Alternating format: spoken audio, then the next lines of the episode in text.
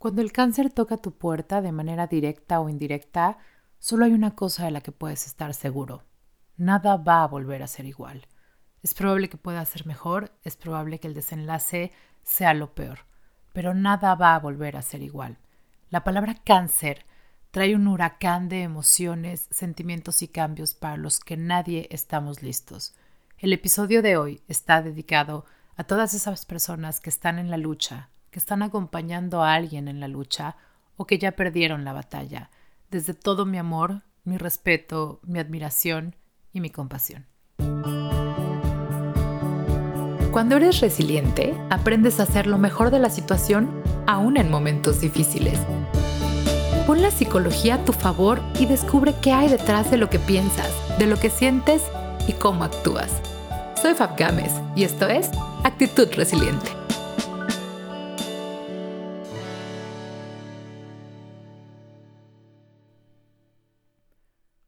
Resilientes, ¿cómo están? Bienvenidos al episodio 35 del podcast.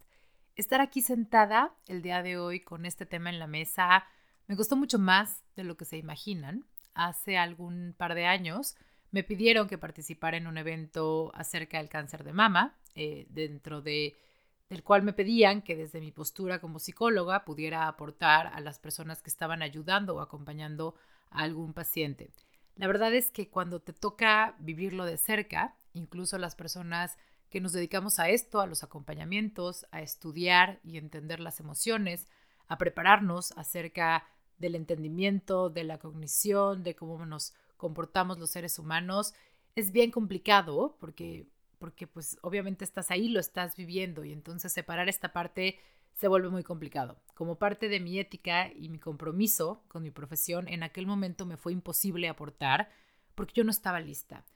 Sin embargo, hoy la historia es diferente. Hoy estoy sentada aquí desde mi lado resiliente, desde mi lado que ya trabajé esta parte, que por medio del autoconocimiento, de también aprender a levantar la mano y decir, necesito ayuda con esto, con este proceso que me está poniendo la vida a mí, hoy sí puedo hablarte desde este lado como para tratar de aportar, si es tu caso, tu caso ya sea que estés experimentando una situación de cáncer o bien estés dentro de un círculo en el que están acompañando a un paciente con cáncer. La idea es que por medio de este podcast entendamos un poquito mejor cuál es el proceso, al menos el proceso psicológico que está pasando una persona que acaba de recibir un diagnóstico así, qué pasa también con los que estamos alrededor y cómo podemos aportarnos unos a otros para literal tratar de hacer lo mejor de la situación. Es una situación que no le deseas a nadie, es un diagnóstico que nadie quiere y lo más importante, que nadie sabe cómo lidiar con él. Nunca vamos a estar listos por más que nos preparemos y estudiemos y creamos que tengamos toda la información, jamás vamos a estar listos para algo así.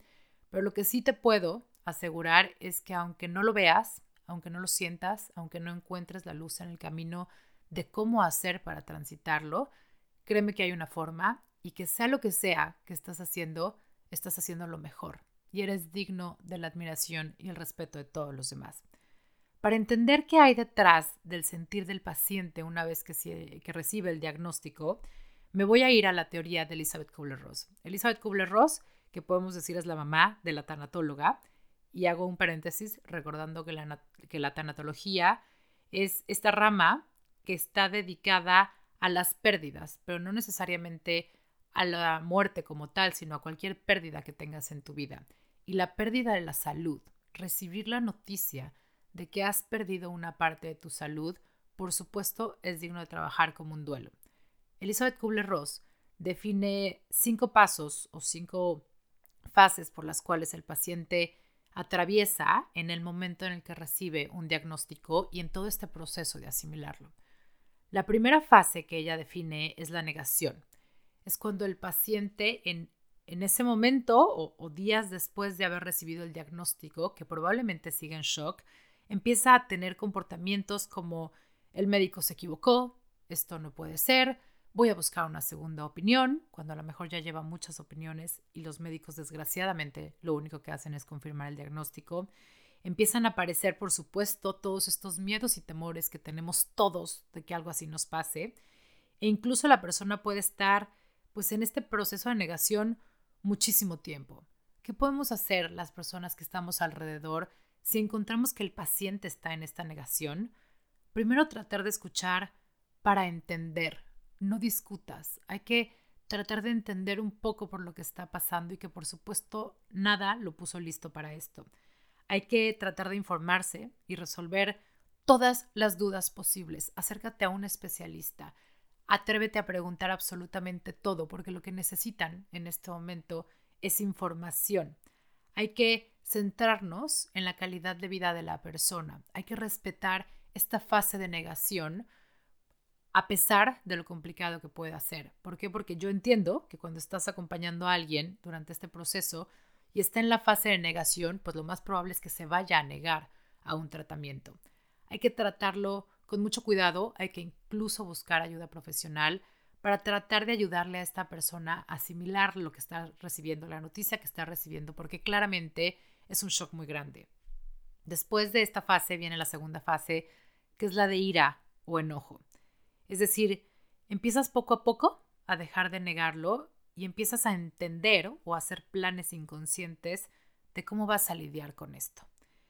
Digamos que la enfermedad se empieza a hacer evidente porque ya tu atención está en darte cuenta que efectivamente, desgraciadamente, hay síntomas presentes.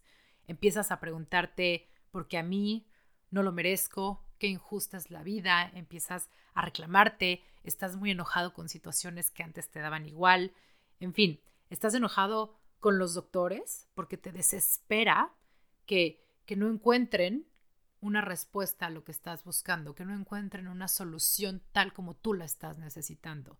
También los pacientes se enojan con los familiares, por ejemplo, porque se sienten muy poco comprendidos, porque el escuchar propuestas y consejos de los familiares, o peor, imposiciones de qué es lo que tengo que hacer, los empieza a asustar muchísimo porque se sienten incomprendidos, sienten que todo el mundo tiene una opinión, pero nadie está entendiendo lo que él está pasando.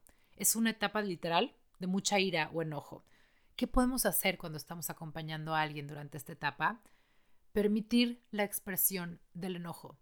No te pelees si el paciente tiene ganas de gritar, de llorar, de decir groserías, de desahogarse. Déjalo, déjalo porque esta expresión es totalmente necesaria. Si la reprime, se puede convertir en estrés y los síntomas se pueden empeorar. Así que déjalo, déjalo que se enoje, déjalo que, como decimos, miente madres, ¿no? Si es necesario, déjalo que exprese esta ira y este enojo porque está en todo su derecho de hacerlo. Efectivamente, es algo injusto, es alguien que nadie merece y que nadie desea y que nadie sabe qué hacer con él. La tercera fase es la negociación.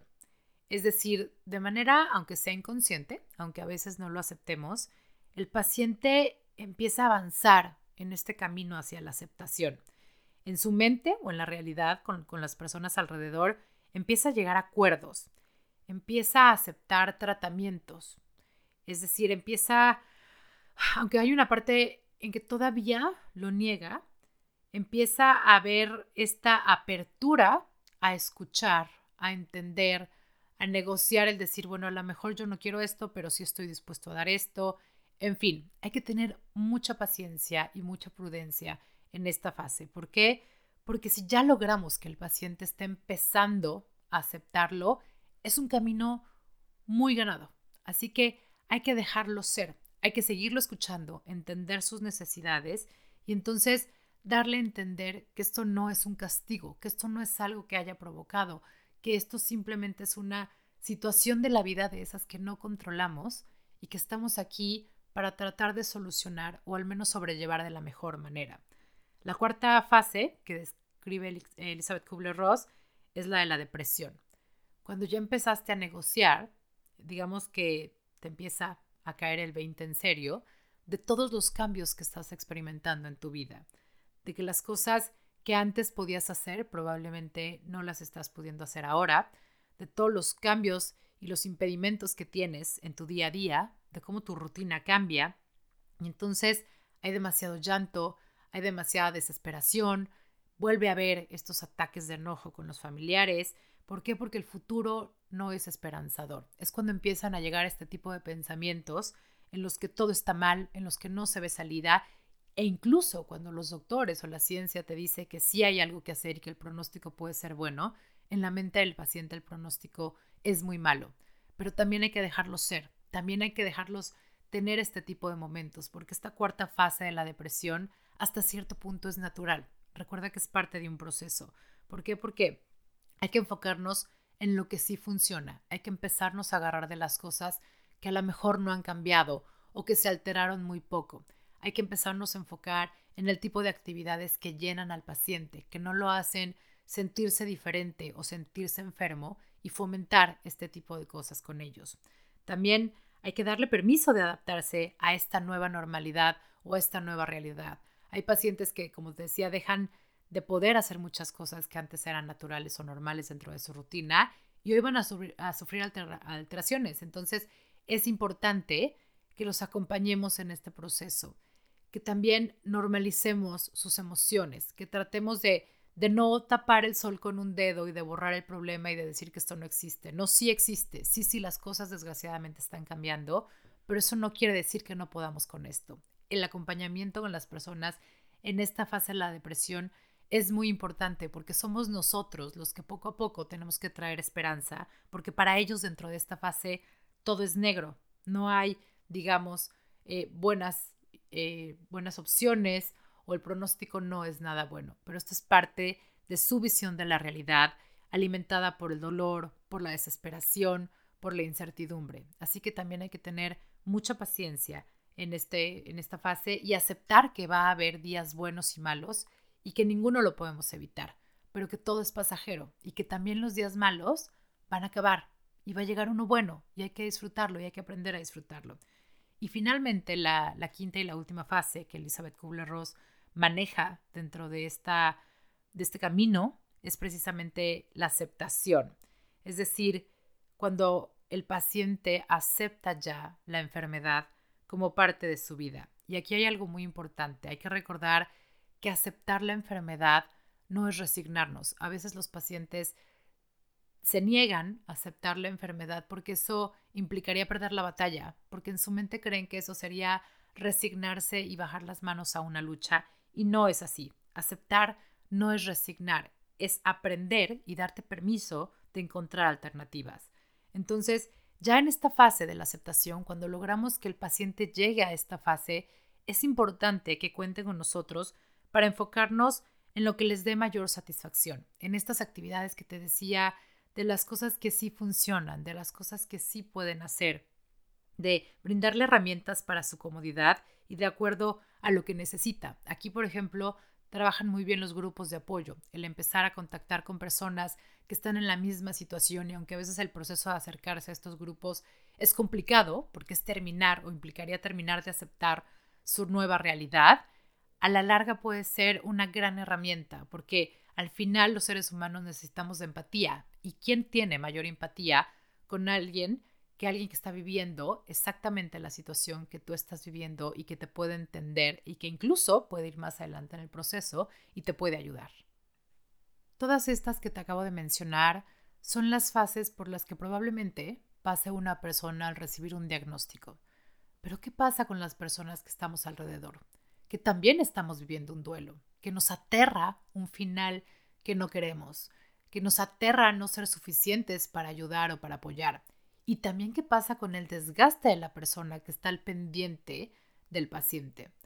Esto se le conoce como el síndrome del cuidador. Acuérdate que el paciente tiene tres tipos de cuidadores. El principal o el primario, que es el que normalmente está ahí día y noche, el que toma las decisiones, el que está prácticamente al cuidado de esta persona el secundario, que es alguien que está de manera intermitente o apoyando al cuidador primario, y finalmente los cuidadores formales, que se refiere a todo el equipo médico y de especialistas que están alrededor y al pendiente del tratamiento.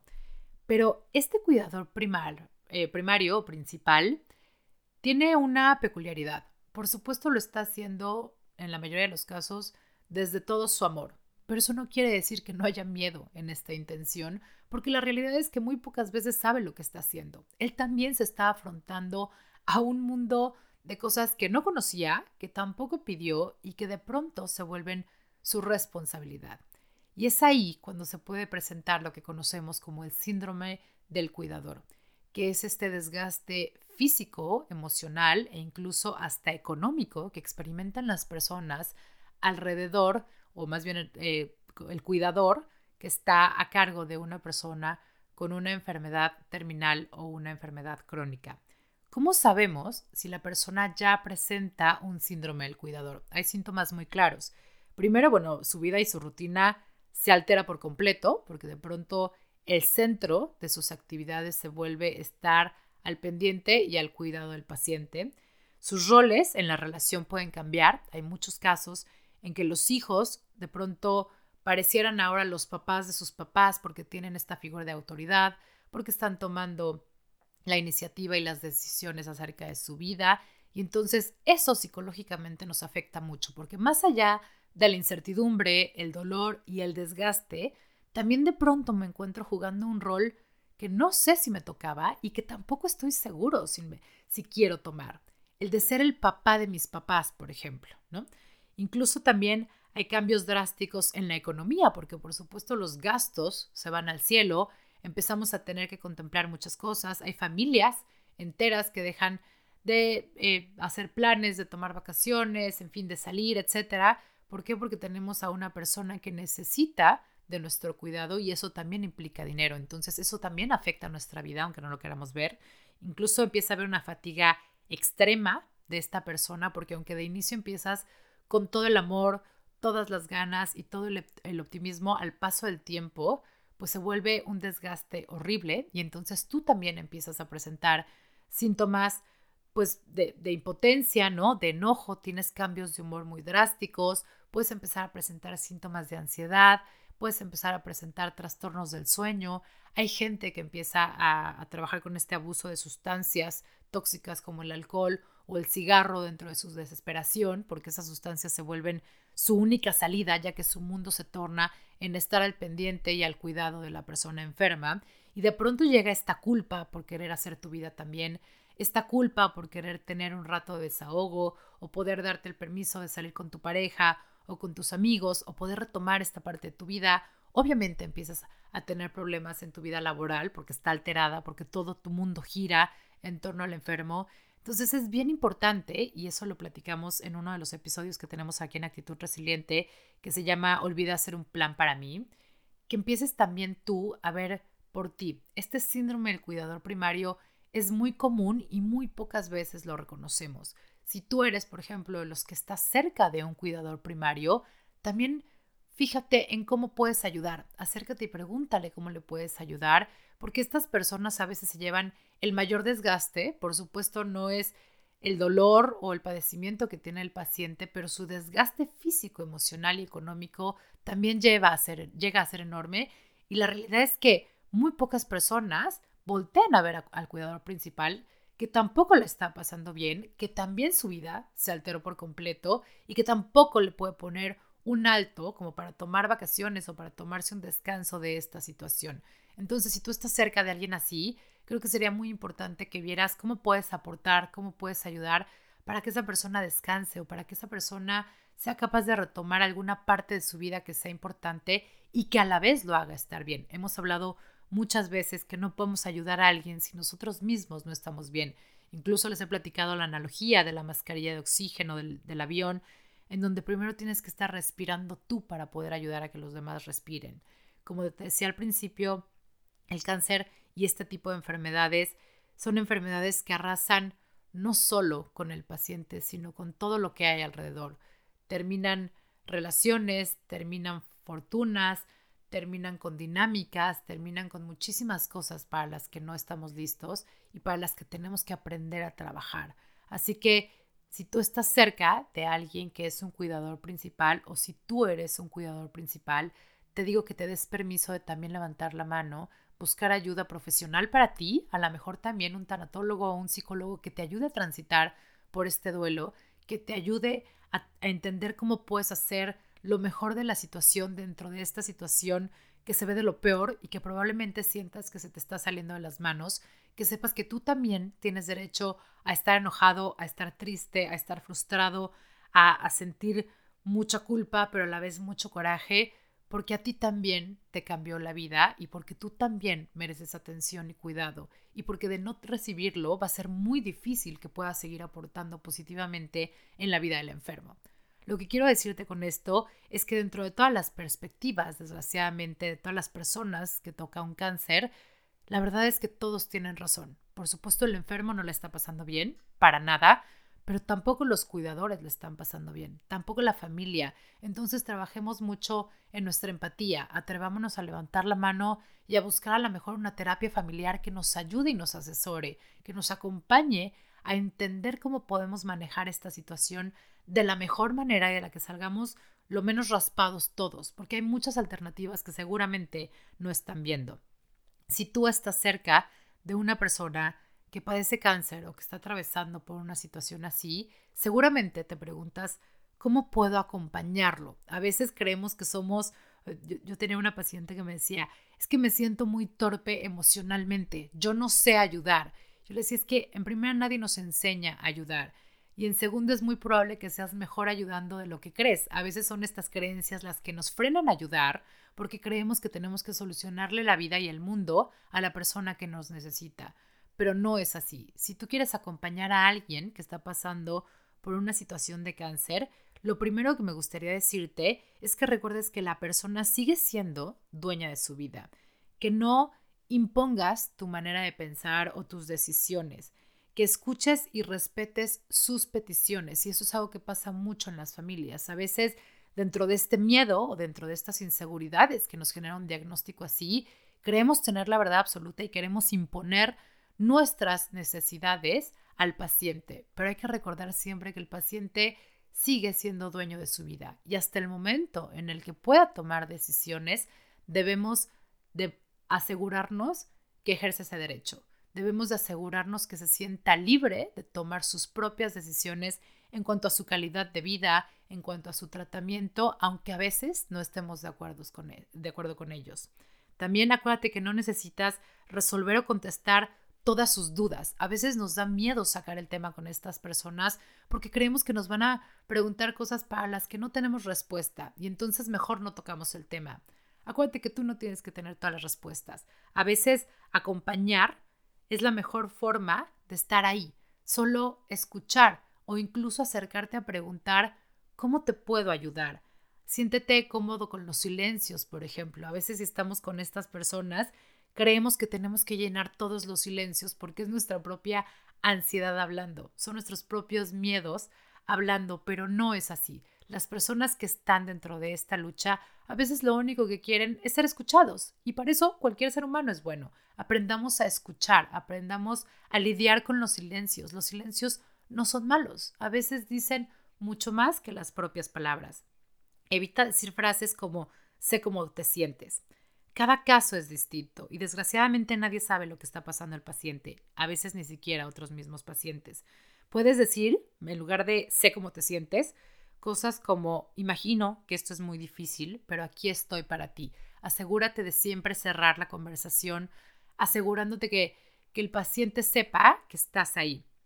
Pregúntale acerca de sus necesidades, si quiere hablar del tema o no, si prefiere otras actividades o si literalmente cómo le puedes ayudar. Es decir, si le puedes ayudar con tareas del hogar, si le puedes ayudar haciéndole un favor o a lo mejor con algún trámite. En fin, a veces queremos ayudar desde lo que creemos o asumimos que pueden ser las necesidades del paciente, pero no las conocemos.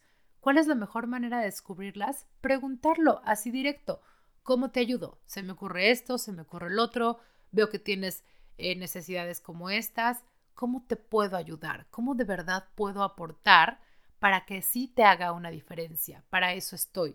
Hay que tener mucho cuidado con decirle a la gente estoy aquí para lo que necesites, porque a veces es una mentira y a veces el paciente se lo va a tomar en serio, te va a hablar literal para lo que necesite y probablemente tú no vas a poder estar. Entonces hay que ser muy claros con nuestro lenguaje, hay que ser muy claros con nuestros límites de acerca de sí eh, de qué sí podemos hacer y qué no podemos hacer.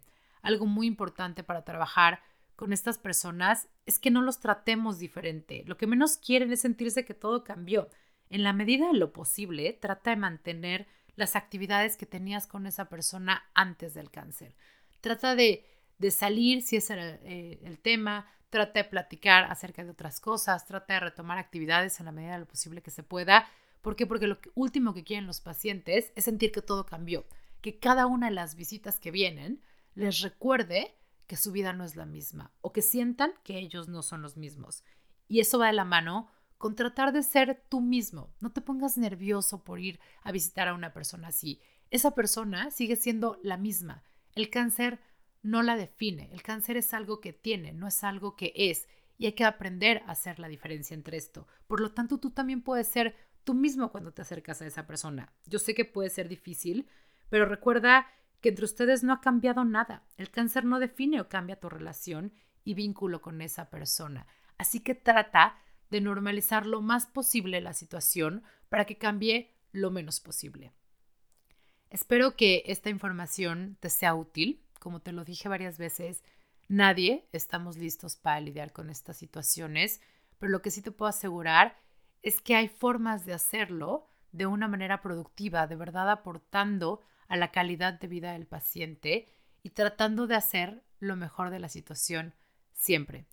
Deseo de todo corazón que nunca tengas que pasar por una situación así, pero si es el caso, si desgraciadamente estás pasando por un tema así, recuerda que en mis redes sociales me puedes encontrar para cualquier asesoría, para cualquier ayuda o que si no también busques, no necesariamente conmigo, pero que busques ayuda profesional. Como siempre te lo digo, se vale levantar la mano, se vale decir, yo ya no puedo con esto, esto se me está saliendo de las manos, y más en un tema tan doloroso, tan caótico y tan y que genera un, tema que genera tanta desesperación como el cáncer. Gracias por estar aquí, gracias por escucharme. Perdón si hoy me trabé de más, pero, pero es un tema que, que yo no sabía, pero todavía me cuesta trabajo. Pero lo más importante, gracias porque estoy segura que tú también estás buscando hacer siempre lo mejor de la situación. Nos escuchamos pronto.